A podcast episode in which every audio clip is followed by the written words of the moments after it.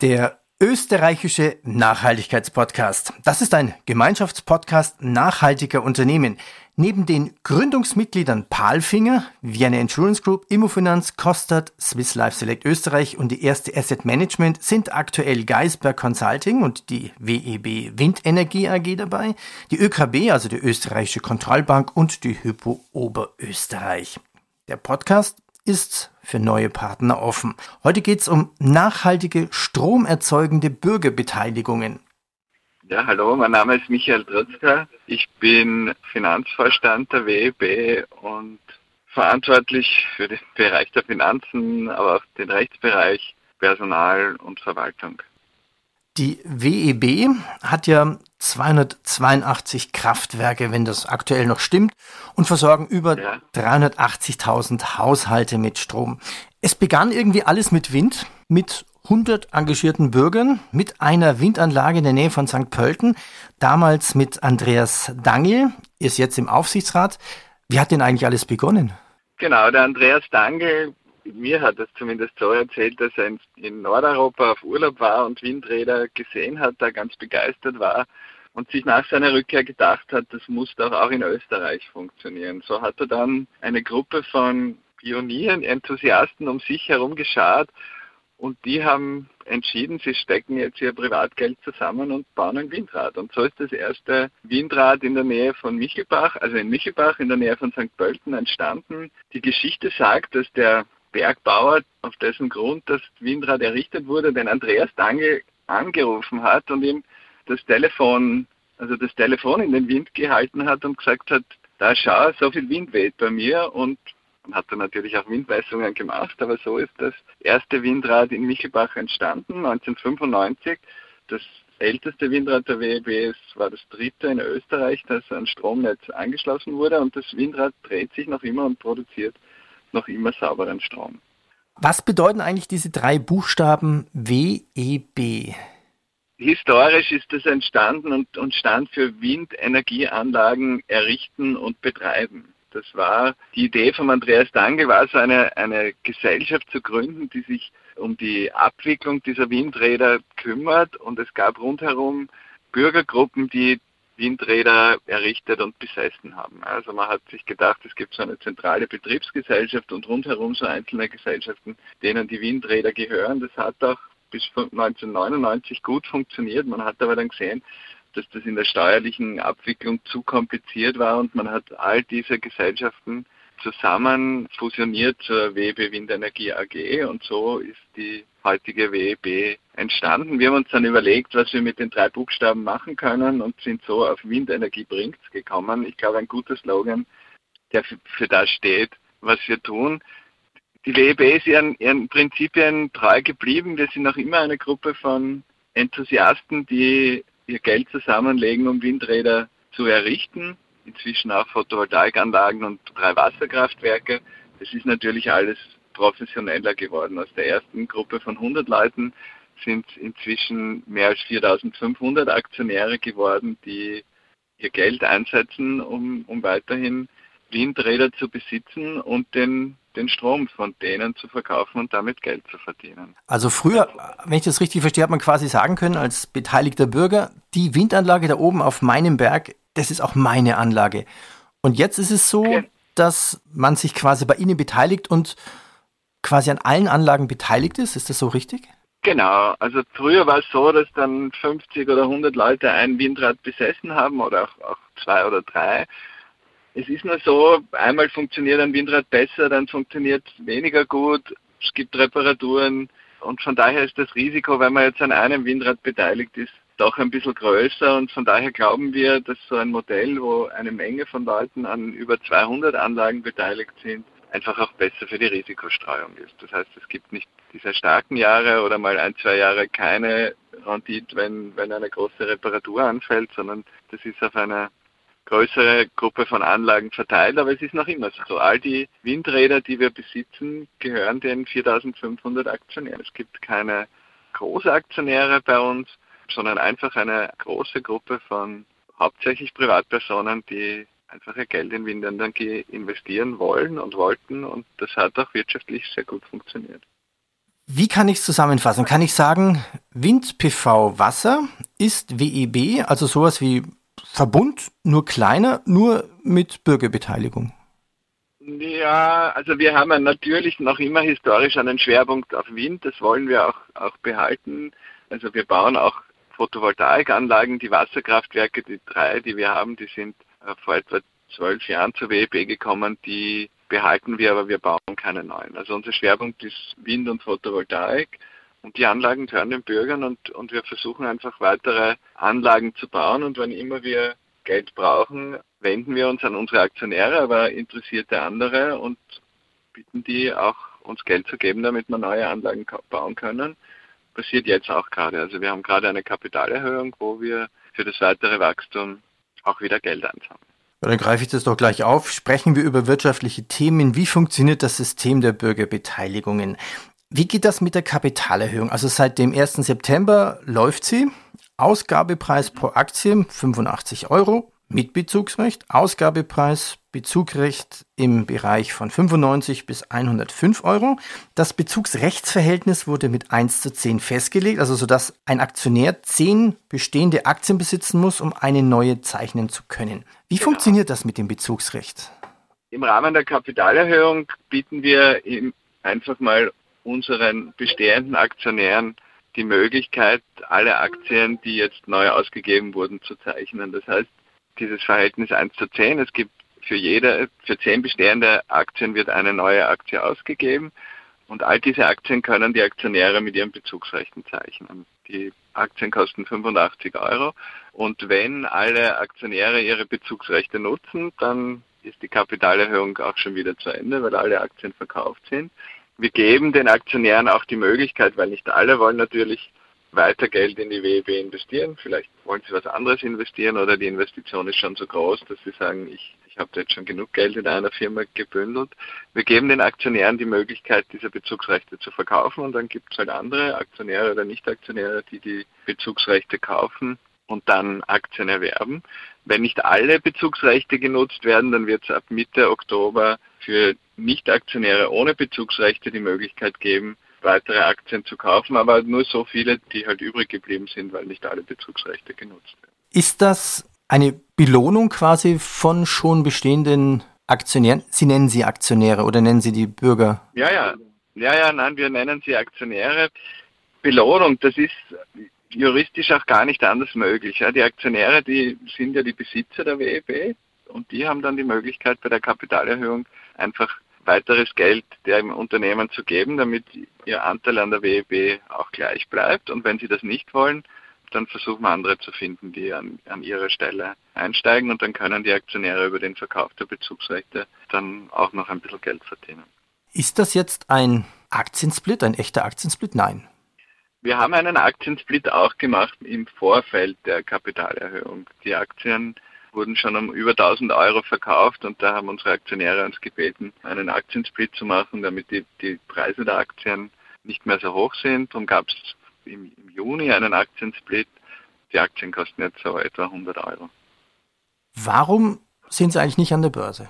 Ja, das ist eine gute Frage. Das ist historisch so entstanden. Man hat in den 90ern ich glaube, das waren auch der Spirit der Leute, die das machen wollten. Die waren schon ein bisschen Pioniere und ein, und ein, äh, ein wenig abseits vom Mainstream und die haben gesagt, sie wollen nicht an die Börse. Das hat der WEB, glaube ich, auch ganz gut getan, weil man ist von der einen von, von Hypes und Finanzkrisen ein bisschen verschont geblieben. Ganz kann man sich natürlich trotzdem nicht abriegeln oder so, aber, aber viele Dinge sind, sind nicht so, so hart, weder nach oben noch nach unten äh, bei uns aufgeschlagen die Aktionäre sind eigentlich sehr froh mit dem aktuellen Status quo und von daher haben wir nicht das Gefühl, dass es einen Mehrwert geben würde, für uns an die, an die Börse zu gehen. Für den Aktionär hat den Vorteil, dass er kein Depot braucht, damit auch keine Kosten verbunden sind. Das heißt, Sie können ohne irgendwelche Kosten Aktien nach 20 Jahren, so, so lang sind die Ältesten dabei, halten. Und wer, wer, wer verwaltet das Ganze? Wir verwalten das als WEB, weil es gibt eine, eine Sammelurkunde, die bei der Kontrollbank hinterlegt ist und wir verwalten das in einem Aktienbuch und kümmern uns auch um die Administration. Das heißt, wenn Aktien verkauft werden, dann kriegen wir einen Kaufvertrag und wickeln diesen Verkauf ab und es gibt auch eine schwarzes Brett. Wir nennen das Trade Room, wo Angebot und Nachfrage sich treffen können, wo Aktionäre, die Aktien kaufen oder verkaufen wollen, ihr Angebot reinstellen können und das funktioniert gut. Also Börse notierte Unternehmen mit vergleichbarer Größe passiert auch nicht viel mehr Volumen als auf unserer Handelsplattform. Der Vorteil für die Aktionäre ist, dass es spesenfrei ist auch mal eine spannende Geschichte. Ja, und es geht ja um Beteiligungen und das Simpelste ist ja eigentlich eine Aktie. Also so richtig Aktie pur, wie man es eigentlich vor 150 Jahren, vor 200 Jahren schon immer gemacht hat. Also wie auch große genau. Firmen entstanden sind, so wie AEG, Siemens oder wie sie alle heißen. Genau, und wir versuchen uns auf das Thema Stromerzeugen zu fokussieren und, und das rundherum und auch die Kosten, die jetzt durch die Abwicklung entstehen, so schlank wie möglich zu halten so eine kleine Randbemerkung. Ähm, Sie sind gerade in Wien unterwegs, sitzen im Auto. Also man hört es ja, genau. Sie sind mit dem Handy verbunden, also für einen kleinen Wackler. Aber ich finde die Verbindung super gut und auch total spannend. Sie sind zwischen zwei Terminen. Es ist jetzt Dienstagmorgen zum Beispiel 9 Uhr. Das können wir den Hörern auch durchaus mal verraten. Machen wir weiter mit der Kapitalerhöhung. Wie viel Kapital erwarten Sie jetzt einzusammeln? Und was möchten Sie damit finanzieren? Also wir erwarten etwa 20 bis 25 Millionen Euro einzusammeln mit der Kapitalerhöhung. Das ist gar nicht so wenig für die WEB. Und wir wollen neue Windparks damit finanzieren. Wir haben gerade drei Windparks in Österreich im Bau, einen in den USA. Wir bauen gerade zwei Photovoltaikanlagen in den USA und in den nächsten Jahren werden zwei große Windparks in Italien dazukommen ein Windpark in Frankreich. Also wir wollen das weitere Wachstum finanzieren mit, mit den 25 Millionen Euro. Die letzte Kapitalerhöhung war 2010, das heißt seit elf Jahren haben wir kein Eigenkapital eingesammelt und wir glauben, dass das jetzt ein guter Zeitpunkt ist, das zu machen. Und wir haben auch eine sehr, sehr positive Response von Aktionären, aber auch anderen Investoren, die oft wirklich danach fragen, ja, wann sie wieder Geld in die WEB investieren können. Ja, und diese 25 Millionen, ist es dann quasi Eigenkapital? Heben Sie das mit Fremdkapital? Also wie viele Anlagen können Sie damit bauen? Ja, also in der Branche, das machen eigentlich alle so, werden sowohl Windkraftanlagen als auch Photovoltaikkraftwerke etwa zu 20 Prozent mit Eigenkapital finanziert und 80 Prozent ist Fremdkapital. Je nachdem, wie das dann bei unseren Kraftwerken ausschaut, gehen wir davon aus, dass wir mit den 25 Millionen an Eigenkapital 100 bis 150 Millionen Euro Investitionssumme stemmen können. Mhm. Was kostet jetzt eigentlich so ein Windrad, bis sich's dreht? Die erste Herausforderung ist mal die Genehmigung für die Windräder zusammenzubringen. Das, da geht es um einen Windpark und das ist natürlich, je mehr Windräder es gibt, desto genauer schauen die Behörden auch hin. Immer komplizierter und aufwendiger geworden, so eine Genehmigung zu kriegen. Und es ist durchaus nicht unüblich, dass die ganzen Studien, Vorarbeiten, aber, aber dann auch das Genehmigungsverfahren dann bald eine halbe Million Euro kostet, bevor man, also dann hat man eine Baugenehmigung, ja, um das, das Windrad zu bauen. Wenn es kompliziertere Verfahren sind, kann es auch ein bisschen mehr sein. Und ein Windrad dann aufzustellen, eins von den modernen großen Windrädern, kostet etwa 5 Millionen Euro. Wie ist das mit der Amortisation? Wie lange dauert es, bis so ein Windrad Geld verdient?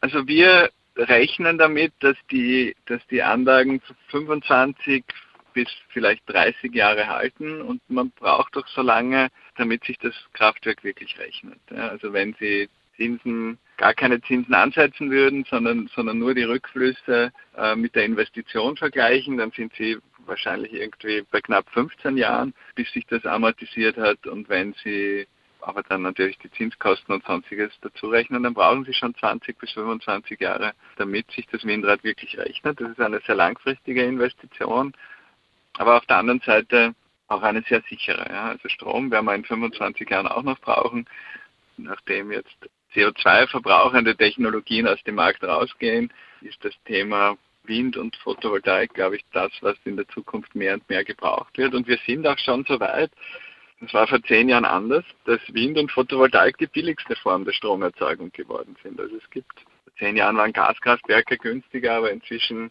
ist die Erzeugung von, von Windstrom und Photovoltaikstrom günstiger geworden und das Gas teurer geworden. Also es gibt auch in unseren Breiten keine billigere Form, wenn Sie ein neues Kraftwerk bauen, Strom zu erzeugen als Wind und Photovoltaik. Kosten ungefähr gleich im Moment. Ich gehe davon aus, dass Photovoltaik noch günstiger wird. Und das sind auch zwei Technologien, die sich gut ergänzen. Die, der Wind weht halt tendenziell stärker im Winter und auch in der Nacht und Photovoltaik ist eine Sommer- und Mittagszeittechnologie. Also von daher sind das auch zwei gute Formen der Stromerzeugung und, und ich glaube, man braucht sich keine großen Sorgen zu machen, wenn man ein Windrad oder eine Photovoltaikanlage baut, dass man auch in den nächsten 20 Jahren noch den Strom verkaufen kann. Da schließen sich zwei Fragen noch an. Also zu welchem Preis können Sie jetzt pro kW erzeugen? Also die Produktionskosten, das hängt natürlich von dem Standort ab, liegen bei etwa 6 bis 7 Cent je Kilowattstunde, die man an Produktionskosten hat. Wenn der Wind besser ist, in Nordamerika ist es günstiger, da haben wir einfach viel mehr Wind als, als in Österreich. Auch wenn man in den Süden geht, ist die Photovoltaik dann günstiger. Also es geht auch um einiges günstiger, wenn, wenn, wenn das, also die, die Klimabedingungen dazu passen. Aber in unseren Breiten würde ich sagen, das ist etwa der Preis, den wir brauchen, damit es funktioniert. Und, und die Marktpreise aktuell liegen um einiges höher. Das ist ein bisschen durch die, durch die Corona-Krise bedingt. Mit, mit den steigenden Rohstoffkosten sind auch die Strompreise sehr stark gestiegen. Wir gehen aber davon aus, und es geht nicht anders, weil billiger kann man den Strom nicht produzieren, dass mittelfristig auch die Marktpreise auf dem Niveau bleiben, damit sich das auch ausgeht. Also von daher glaube ich auch, dass das Thema Förderung ein, ein Übergangsmechanismus ist. Wir, wir brauchen in, in vielen Ländern noch Förderungen, um, um Wind und Photovoltaik zu tun. Aber das ist sehr stark notwendig, um Technologien, die jetzt schon da sind, also bestehende Gas- oder Kohlekraftwerke, wo sich die Investition nicht mehr rechnen muss, weil es das Kraftwerk eh schon gibt, um die Schritt für Schritt auch aus dem Markt rauszubringen. Aber wenn man ein neues Kraftwerk baut, dann ist die billigste Form Wind oder Photovoltaik. Wie können wir zukünftig Windstrom speichern? Wird das Problem des Stromspeichers bald gelöst sein? Ja, da hole ich vielleicht ein bisschen aus, bevor ich zum Stromspeichern komme. Durch die neue Form der Produktion von Strom muss sich auch der Verbrauch ein bisschen verändern. Ja, früher hat man Strom dann produziert, wenn man ihn gebraucht hat. Die Konsumenten haben gesagt, ich brauche den Strom und dann hat man das Kraftwerk eingeschalten. Jetzt versuchen wir, und das geht in manchen Bereichen ganz gut, den Strom dann zu verbrauchen, wenn der Wind weht oder die Sonne scheint. Wir haben da viele Initiativen. Wenn Sie ein, ein Elektroauto besitzen, dann können Sie das ja zu unterschiedlichen Zeiten laden. Die Autos stehen fast die ganze Zeit herum. Das heißt, da kann man versuchen, den Verbrauch dorthin zu bringen, wo die Produktion ist. Das geht auch für Heizen und Kühlen sehr gut. Also Wärme und Kälte kann man sehr gut speichern. In einem Niedrigenergiehaus haben Sie auf Tage Zeit, um zu entscheiden, wann Sie, wann Sie jetzt heizen oder wann Sie kühlen. Also das ist der erste Schritt, den Verbrauch dorthin zu bringen, dass das dann passiert, wenn auch der Strom produziert wird. Und der zweite Schritt für all die Verbräuche, wo das nicht geht, ist natürlich die Stromspeicherung. Da gibt es sehr funktionelle Methoden wie Pumpspeicherkraftwerke zum Beispiel, die es schon seit 100 Jahren gibt. Aber auch die Batterietechnik hilft uns natürlich sehr dabei und, und wir gehen ja davon aus, dass wir bald sehr, sehr viele Elektroautos auf den Straßen haben und dann haben wir auch eine ganze Menge von rollenden Batterien, die wir dann auch für Stromspeichern einsetzen werden und parallel dazu wird es auch stationäre Batterien geben. Wir denken darüber nach, da gibt es Pilotversuche, die laufen und, und Diskussionen, auch bei unseren Anlagen dann Stromspeicher, also Batterien zu installieren, sowohl bei den Windrädern als auch bei den Photovoltaikanlagen. Rollende Batterien, schöner Begriff. Wer baut bei Ihnen jetzt eigentlich die Windanlagen? Also alles, was Sie tun? Bauen Sie selber und projektieren Sie selber oder kaufen Sie auch dazu? Wenn man so die Bilder anschaut, da steht ja wirklich auf der, auf der Windanlage immer WEB an der Seite dran. Also die Projektentwicklung machen wir selbst. In Österreich haben wir das immer schon so gemacht, in, im Ausland. Also wir sind in, historisch in, in, in Deutschland, Tschechien, Frankreich, Italien und seit kürzerer Zeit auch in, in Kanada und in den USA tätig. Im Ausland haben wir begonnen, an fertig entwickelte Projekte, zum Teil auch Anlagen zu kaufen, aber Schritt für Schritt sind wir auch dazu übergegangen, diese Projektentwicklung, Projektgenehmigung selbst zu machen. Also das ist eine unserer Kernkompetenzen. Wenn das Projekt dann genehmigt ist, dann sind wir auch dafür zuständig, die bei den Windparks die, die Wege, die Kabeln und, und die Fundamente für die Anlagen zu bauen. Und dann übernimmt der Anlagenhersteller und baut die Anlagen auf. So ist es in Europa, in den USA ist es zum Teil so oder auch in Kanada, dass wir uns auch um den Aufbau der Anlagen kümmern. Aber das machen wir dann nicht selber als, als WEB, sondern wir beschäftigen einen Drittlieferanten, der, der dann die Errichtung der Anlagen übernimmt. Und in Europa macht das der Hersteller. Okay, was sind das für Maschinen drin? Für Generatoren? Also unser, unser, unser Hauptlieferant ist, ist die Firma Vestas. Das ist einer der, der großen Player in der Welt. Wir haben auch Anlagen von, von anderen Herstellern. Es gibt ein paar, fünf, sechs große, die weltweit aktiv sind, die verkaufen ihre Anlagen und, und die errichten die dann auch für uns. Und zum Teil kümmern sich die selber drum, also kümmern sich die drum, dass die Anlagen gewartet und serviciert werden. Zum Teil machen wir das mit unseren Serviceteams. Sie sind jetzt in Österreich und in Italien tätig. Das kann man gut verstehen. Aber warum sind Sie in den USA tätig? Ist da der Logistikaufwand nicht viel zu groß? Also da ist es so, wir haben ein, ein Team vor Ort, wir haben ein, ein größeres Team in, in Nova Scotia, in Halifax und, und ein kleineres, das wird auch wachsen in einem Vorort von Boston in Massachusetts. Die machen das vor Ort mit Know-how von uns und wenn irgendwelche Schwierigkeiten auftreten, dann fliegt auch mal der eine oder andere Mitarbeiter aus Österreich rüber. Zum Beispiel bei der Inbetriebnahme kümmern sich unsere Anlagenprofis darum, dass da auch auch alles funktioniert. Da fliegt dann ein Mitarbeiter aus Österreich dann nach Nordamerika, schaut die Anlagen an und spricht mit den Herstellern, macht so diese Anlagenabnahme. Aber die, die Arbeit vor Ort passiert natürlich durch die Teams vor Ort. Dann sage ich schon mal. Nordamerika ist einfach ja. ein, ein sehr großer Markt und wir haben uns gedacht, wir probieren das aus. War natürlich eine, eine mutige Entscheidung, aber das funktioniert sehr gut. Es sind manche Dinge anders, auch zum Teil kompetitiver als in Europa, aber wir sehen das auch ein wenig als Chance, Dinge zu lernen, die wir dann auch in Europa anwenden können. Dann sage ich schon mal vorläufig herzlichen Dank. Zusammenfassend von Ihnen vielleicht die nächsten Projekte, die Sie bauen. Und ich bitte noch um eine kurze Zusammenfassung der Kapitalerhöhung und wie das funktioniert, sich bei Ihnen zu beteiligen. Ja, vielleicht starte ich mit der Kapitalerhöhung. Es gibt zwei Phasen. Also in der ersten Phase kaufen Investoren Bezugsrechte. Das geht über unsere Homepage und mit diesen Bezugsrechten kann man dann Aktien erwerben. Eine Aktie kostet dann 85 Euro. Und in der zweiten Phase ab Mitte Oktober werden dann auch Aktien, die nicht in der Bezugsrechtsphase gekauft haben, verkauft. Der Preis, zu dem diese Aktien verkauft werden, der wird gegen Ende der Bezugsphase, also Mitte Oktober festgelegt und wird in einem Band zwischen 95 und 105 Euro liegen. Wir hoffen, etwa 25 Millionen Euro an Kapital einzusammeln im Rahmen der Kapitalerhöhung und wir werden das Kapital nutzen jetzt für bestehende Bauprojekte, die gerade im Bau sind. Es sind drei in Österreich, ein Windkraftwerk oder ein Windpark in, in den USA und, und zwei Photovoltaikanlagen in den USA und für zukünftige Projekte in, in Italien, Frankreich, Deutschland, auch Österreich und Nordamerika. Und was bekommt der beteiligte Bürger, der Aktionär an Rendite?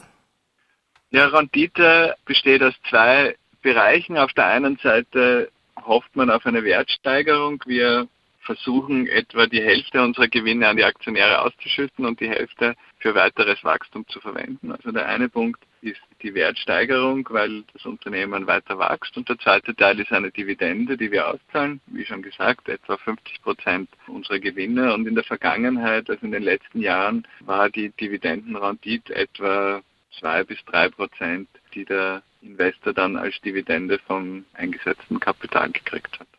Das war der österreichische Nachhaltigkeitspodcast. Es ist ein Gemeinschaftsprojekt nachhaltiger Unternehmen. Neben den Gründungsmitgliedern Palfinger, Vienna Insurance Group, Immofinanz, Kostat, Swiss Life Select Österreich und Erste Asset Management sind aktuell Geisberg Consulting, die WEB Windenergie, die ÖKB, die Österreichische Kontrollbank und die Hypo Oberösterreich dabei. Der Podcast ist offen für neue Partner. Herr Tritschka, ich bedanke mich recht herzlich. Ihnen weiterhin viel Energie für viele neue Windprojekte. Danke Ihnen. Danke sehr.